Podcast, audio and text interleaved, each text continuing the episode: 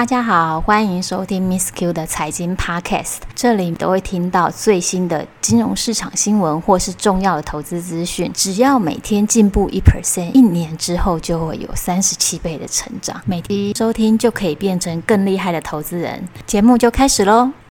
大家好，今天再跟各位来继续来讨论。瑞次的这个商品，那今天着重在美国的瑞次。我们如果把美国的资本市场整个摊开来看，你会发现哦，股票它是占了市值三十五个 percent，债券呢占了四十六个 percent。那剩下的其实很大部分，十六 percent 就是美国的 REITs。所以在上一集也有提到说，就是在我们在传统的理财书里面，可能就是你投资要怎么分配，股多少债多少，股六债四或股四债六，很少再提到其他的投资。可是事实上，在专业的投资人，甚至我们讲的机构投资人或退休基金。不动产跟 REITs 已经占他们的投资都有十 percent 以上的比率了。像有一个数据可以跟大家来分享，美国的退休基金还有教师的退休基金，这些把它加起来呢，大约有八兆到九兆。他们这些金额当中，投资 REITs 大概是八千到九千亿美金。我相信退休基金一定是经过很多的精密的计算。知道说一定要分散到 REITs 才能提升整个投资组合的价值。所以呢，如果听众也对这个想法很认同的话，就可以继续再关注 Miss Q 的 Podcast 关于这个 REITs 的部分哦。其实美国 REITs 成长得非常的快。其实从过去的三十年中呢，它是从不到一百亿美金的市值。到现在是扩增了百倍以上，而且美国 REITs 占全世界不动产的指数是从六个 percent 提升到四十六个 percent。大家可以想象，就是它是一个百花齐放的一个蓬勃发展的 REITs 的市场。怎么讲呢？就是说，大家其实想要 REITs，可能是想要商场、办公室。这两类为主，的确，在很久很久以前，所谓的商用不动产就是这两类。可是随着世界的改变，现在不动产的使用范围就更广泛了，所以也带动 REITs 的种类是非常的，甚至可以说有一些是科技化的 REITs。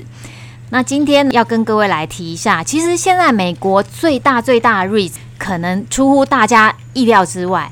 它最大的 REITs 有一家叫 American Tower，它是基地台的 REITs，所以很难想象吧？其实大家还以为是商场跟百货公司。跟办公室，事实上它已经变成一个跟五 G 有关的 REITs 了。那除此之外呢？例如说像物流有关的，还有跟数据中心有关的，刚才有提到电塔跟通讯的基础设施有关的。那甚至呢，像我们传统认为的商办，现在也有，就是像 Share Office 共享办公室这一类 REITs。在过去投资 REITs，可能大家都会以为是旧经济。可是时至今日，REITs 已经不是以前旧的那一位姑娘了，就是有变身过的新形态的 REITs。所以其实整个 REITs 的市场变得很蓬勃跟多元，是也让投资人有更多的选择。接下来，Miss Q 再带听众来认识其他种类的 REITs。第一类呢，就是刚才 Miss Q 刚提到的，就是基地台的部分，特别是五 G 时代已经来临了嘛，所以其实基地台的设立就更重要了。因为最后大家想象一下，我们后的世界可能是所有的资料跟资讯都会透过。五 G 去串联起来，所以这个部分的需求是非常非常强大的，因为过去从来都不会是这样，所以这是第一个。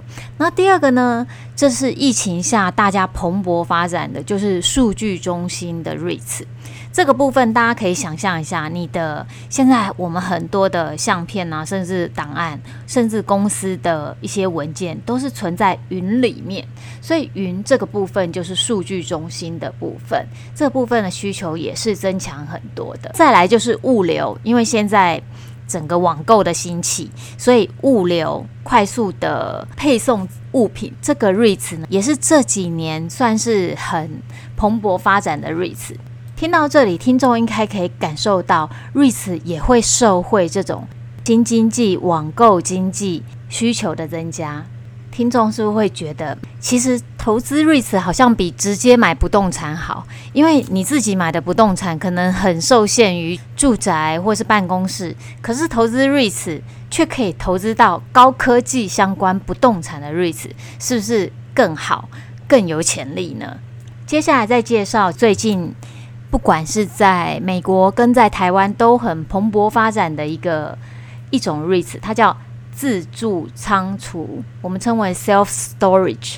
那台湾其实慢慢也有这样子的需求哦，就是像我们自己，如果说家里有一些东西是一两年才会打开来看一次的。收藏品又不是那么贵重的，就可以放在我们台湾称为的迷你仓里面，去跟他租一个柜位。那在美国呢，这个是很蓬勃发展的，因为大家可以去租一个车库去放你的东西，然后呢，有需要的时候自己再去打开来拿出来，这样子可以节省在放在家里去占用家里使用空间的这个情况。所以这个部分也是很蓬勃发展的一种 REITs。最后要提的，这是一个比较新形态的。办公室就是我们称为就是 share office。